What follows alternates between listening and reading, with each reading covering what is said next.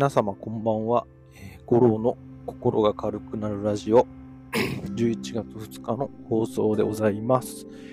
えー、皆様いつもお聴きくださってありがとうございます。えー、このラジオでは、えパニック障害を患っている皆様の心が少しでも軽くなるように、え自身も今、えパニック障害を患っている僕の経験をシェアさせていただきたいなと思って毎日配信をさせていただいております。え11月も、え始まって2日目になりましたが、皆様いかがお過ごしでしょうか？なんかちょっと暑くなってきたりとかして、うーんなんか昔って、あったかいとすごい嬉しかったんですけど、寒暖差っていうものに結構自分が弱くなってくることに気づきまして、なんかあったかいのも嬉しいんだか嬉しくないんだかわかんないような、なんか体調崩したりしなきゃいいななんて、ちょっとそういった心配も出てきてしまうのも、なんかっていう年頃になってきちゃったかななんて思ってます。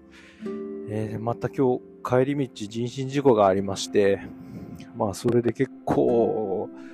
4時台だったんですけども、駅もてんやわんやで、遅いわ、混んでるわ、で結構パニック持ちの僕としてはドキドキするような、まあ、シチュエーションでしたが、無事に最寄り駅まで帰ってくることができました。やっぱり結構人身事故ってヒヤッとしますよね。なんかいつもよりも、なんか電車が遅くなったりとか、なんか駅と駅の間で途中で止まっちゃったりすると、なんかちょっとドキドキしちゃったりとか、そういったところまだまだ僕もあの残っているので、あの共感いただける人も多いのかなと思っています。でですね、今日お話ししたいのは、僕が給食期間中何をしてたかっていうところのご紹介です。えーまあ、給食期間自体は1年と、1年ぐらいですかね、1年近く休職させてもらって、えー、いました。最後の方はもうリハビリ出社という形で、あのー、会社に何時間いてもいいので、とりあえず行く練習をしなさいという、まあ、主治医と産業医さんと、えー、会社のあの指示に従いながら、えー、そのリハビリ出社もでも結構長くてですね、5月からやって、まあ、約半年近くそういったことをやることになりまして、まあ、今思えばそうやって丁寧にやったことでスムーズに復職に至ることができたかなとは思っていますが、あの結構長めのリハビリ出社期間というものがありました。で、本題の、えー、休職期間中何やってたのですが、まあ、本当に最初、急性期っていうんですかね、もう本当発作でパニック障害ということが判明して、えー、お医者さんにもう休みなさいと言われてから、約1ヶ月ぐらいはもう動くのもままならないぐらいな感じだったかと思います。特に印象的だったのが、もう目の奥がズキズキして、もうたまらなくて、で、動く気力もないし、何にもする気も起きないみたいな。まあ、俗に言う、抑うつ状態ですね。あの、抑うつ状態っていうのが、だいたい1ヶ月半から2ヶ月ぐらい続きましたかね。それで、その間はもう、本当に朝日を浴びて、朝起きたらもう子供が2人いるので、なんとか保育園に送り出した後は、ヨガだったり、まあ、そういったことを簡単にして、本なんかもなかなか読むような状態にもなれないので、えー、本当に横になりながら時間が経っていくのを、時間が過ぎるのを待ってるといったのが、だいたい1ヶ月半ぐらい続きましたかね。やっぱりそこから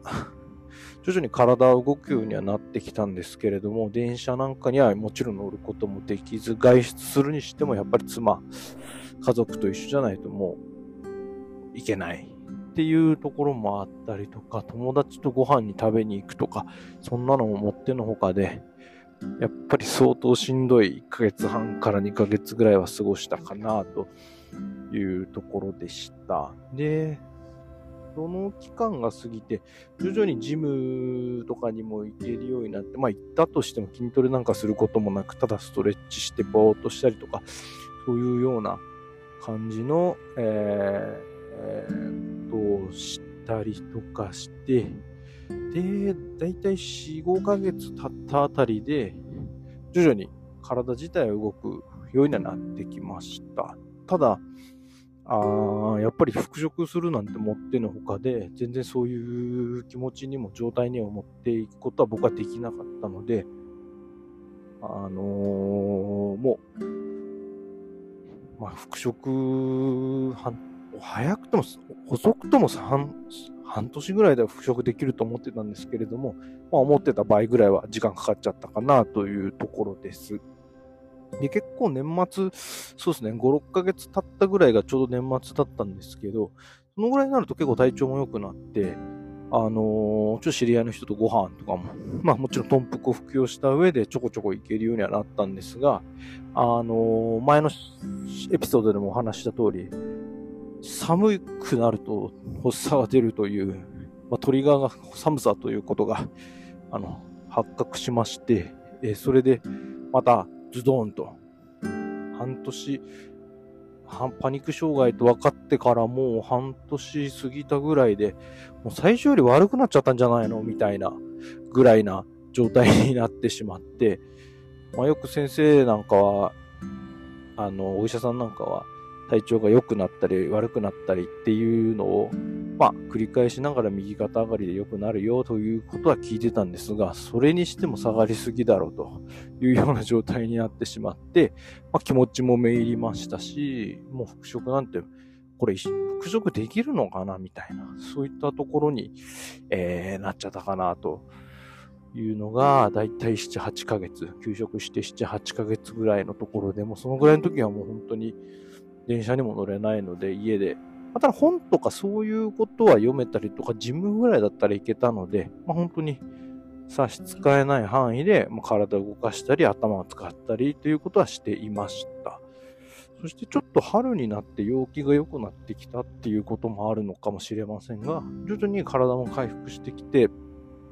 また、この間のエピソードでも話しましたが、ちょっと薬との向き合い方も変えて、特に豚腹ですね。豚腹を飲むとちょっと、なんか負けたじゃないですけど、豚腹を飲んで、えー、発作止めるのってどうなのみたいなのをずっと思っちゃったんですけど、もう、豚腹を飲んで、えー、もう、付き合っていくっていう気持ちだったり、もう発作まで生かさないっていうか、発作の感覚を忘れさせるために、もう本当怪しいなと思ったら薬を服用するというスタンスに変えたらですね、結構スルスルとあの体調も良くなってきまして、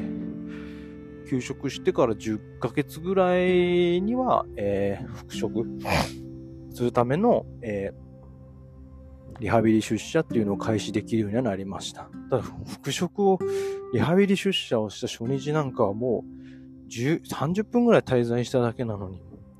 もう帰りはもうくったくたで、もう倒れちゃうんじゃないかってぐらい疲れましたし、そこからやっぱり毎月のように風邪をひいたりとか、なんかわからないですけど、なんか皮膚がヒリヒリして痛いとか、なんかよくわからないストレスなのか何なのかよくわからない症状がバンバン出始めて、やっぱりそれなりに体には負荷がかかったかなというところではありましたけれども、半年という期間をゆっくり設けていただいたおかげで、今はなんとか時短という形で復職をしております。ただやっぱりこの間カウンセラーさんに聞いたんですけれども、復職してから3日、3週間、3ヶ月っていうのは結構要注意の、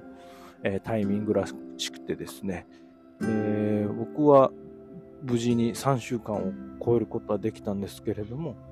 まあ、ここから次3ヶ月目っていうところの注意点にむ、注意ポイントに向けてですね、まあ、無理しないようにやっていけたらなと思っていますし、えー、やっぱり、うーん、なんか体動くようになると結構動きたくなっちゃったりとかしてね、やっぱり無理をしちゃうんですよね。ただそれを頑張らないことを頑張るっていう気持ちを持ってですね、今、毎日無理しないように無理しないようにってことでっています。やっぱりこういう障害になっちゃう人っていうのは人一倍努力家だったりとか、真面目だったりとか、人の責任を背負う、背負っちゃって自分が疲れちゃうとか、そういったこと、まあ僕なんかは先生から過剰適応という言葉を使われてたんですけれども、まあ過剰適応っていうのはすごく仕事をする上では非常にいいこと、人の気持ちが分かったり、その場に合わせることができるという能力を指すんですが、指すらしいんですが、それが過剰になってしまうと、やはりこういった発作、あの、パニック障害だったり、そういったことに、えー、なってしまうというところなので、まあ、本当に人に合わせるのはほどほどに自分のペースで自分がやりたいことを、まあ、ゆっくり一つずつやっていくことが、あの、回復への一歩なのかなと、改めて思いましたし、まあ、パニック障害で僕が成り立ての時に、えー、これからどうなっちゃうんだろうって思ってた時に、の僕にそれを言ってあげたいななんて思ったりもします。まあ、無理をしないで、まあ、あのー、また別のエピソードで正直、あの、働いてなかった間合いはどういうふうにする、あの、お金の面ですね。お金の面だったりとか、いろんな不安があると思うので、そういった自分が不安に感じたことっていうのをいろいろご紹介していけたらなと思ってますので、えー、まあ、今日は休職期間中どうだったのかっていうところをあのシェアさせていただきましたが、なんかこういう話聞いてみたいとか、あのどうしてたのみたいな、まあ、リクエストがあればぜひ教えていただければと思いますし、あのー、ツイッターもやり始めましたので、ぜひそこでコメントいただけたりすると嬉しいです。えー、いつもお聞きいただいてありがとうございます。本日は終わらせていただきます。